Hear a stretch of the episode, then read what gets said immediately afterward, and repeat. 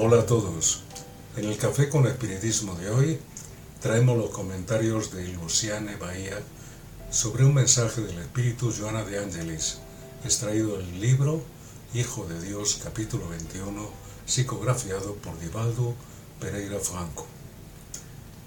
Inicialmente nos preguntamos, ¿qué es lo que Dios quiere de mí? ¿Nos hacemos esta pregunta nosotros mismos? Generalmente queremos algo de Dios.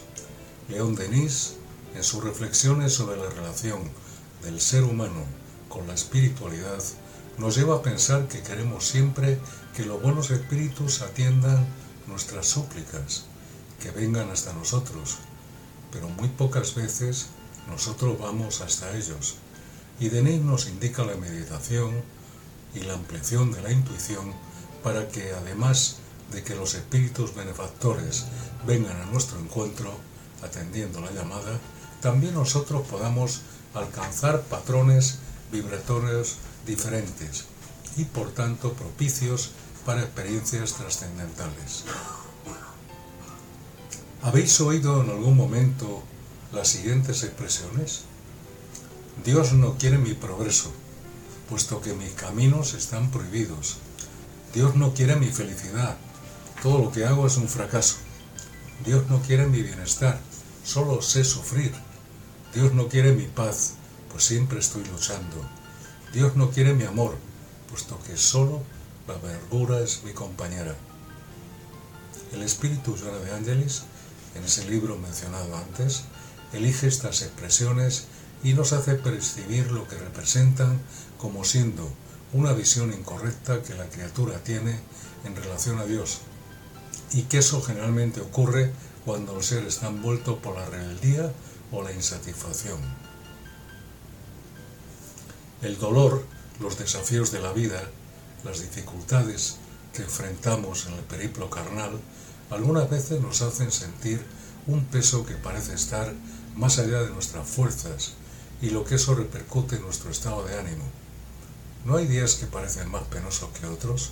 Pues bien, en situaciones de adversidad, algunos cuestionamos a la divinidad e incluso dudamos de su providencia y podemos hasta preguntarnos qué es lo que Dios efectivamente quiere de nosotros y más, qué es lo que Él quiere efectivamente para nosotros.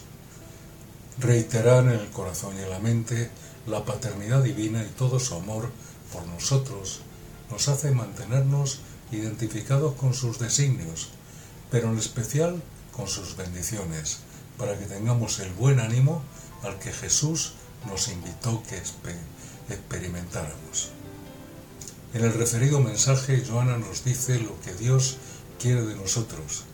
Dios quiere tu progreso, no el que se asienta la deshonra y el vicio.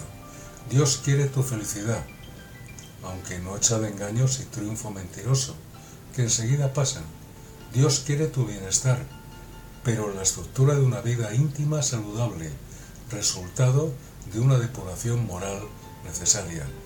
Dios quiere tu paz legítima, después de calmados los deseos del corazón y regularizados las deudas de la conciencia.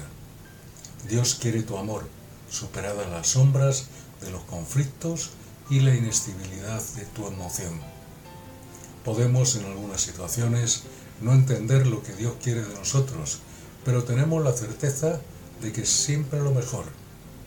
Y percibimos que lo que Él quiere de nosotros tiene mucho de lo que tenemos para ofrecernos a nosotros mismos, al prójimo y obviamente en consecuencia a la divinidad. Él siempre escribe correctamente a través de renglones rectos, somos nosotros los que vemos de forma desviada. Termina diciendo que triunfo en el mundo es gozo que pasa, triunfo con Dios es armonía que permanece. Sigamos siempre adelante, desempeñando nuestra tarea, nuestro deber, nuestra misión, siempre adelante, pues es el único camino para aquellos que eligen vivir en la búsqueda definitivamente de lo que Dios quiere de nosotros. Mucha paz y hasta el próximo episodio de Café con Espiritismo.